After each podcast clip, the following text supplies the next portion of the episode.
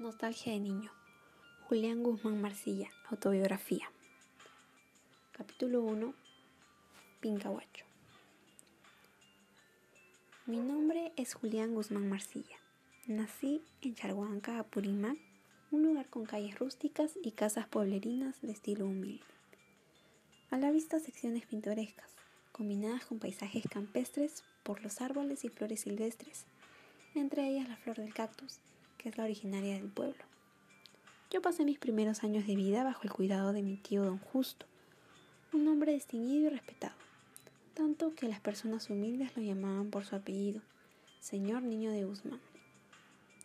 Pues aparte de ser agricultor y ganadero, trabajaba en su centro escolar como director en la escuela a la que fui matriculado. A 30 kilómetros de allí estaba mi querido Pincahuacho, palabra quechua que significa surco de pencas porque los cactus rodeaban las aguas que salían del subsuelo de origen volcánico e inundaban la pradera que hoy en día se ha convertido en baños termales.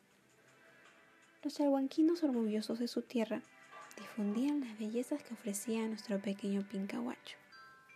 Por eso, durante ciertas temporadas llegaban turistas de otros pueblos o de afuera para bañarse en las imitantes aguas y deleitarse con la comida.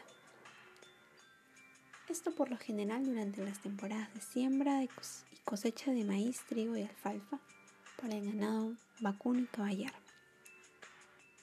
Viajábamos 20 kilómetros a caballo con mi tío y su esposa, doña Luisa, para llegar a Pincahuacho y pasábamos la temporada en la casa dentro del fondo que mi tío poseía.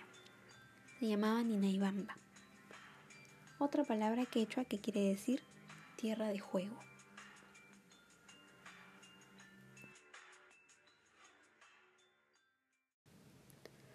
Hola a todos, bienvenidos al segundo podcast en mis lecturas. Les acabo de compartir un extracto del cuento que escribí con mi abuelo. Este cuento está narrado a manera de autobiografía, ya que el autor decidió contarnos lo que fue su infancia específicamente. Está dividido en tres partes. La primera se llama Pincahuacho. En ese capítulo el autor nos introduce a los escenarios de su lugar natal, de origen. Después tiene una sección que se llama Mi Padre, y la última, que se llama Sale a Lima, donde nos explica cómo fue su llegada a la capital. Es así como el cuento va adquiriendo una gama de felicidad, tragedia y drama.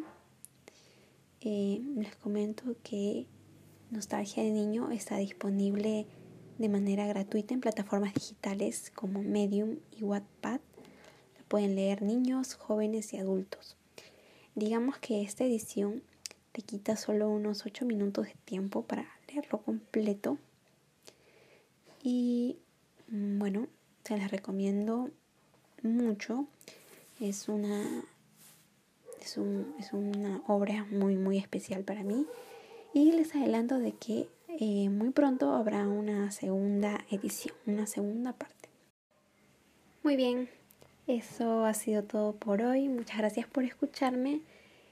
Nos vemos en un próximo podcast de mis lecturas. Chao.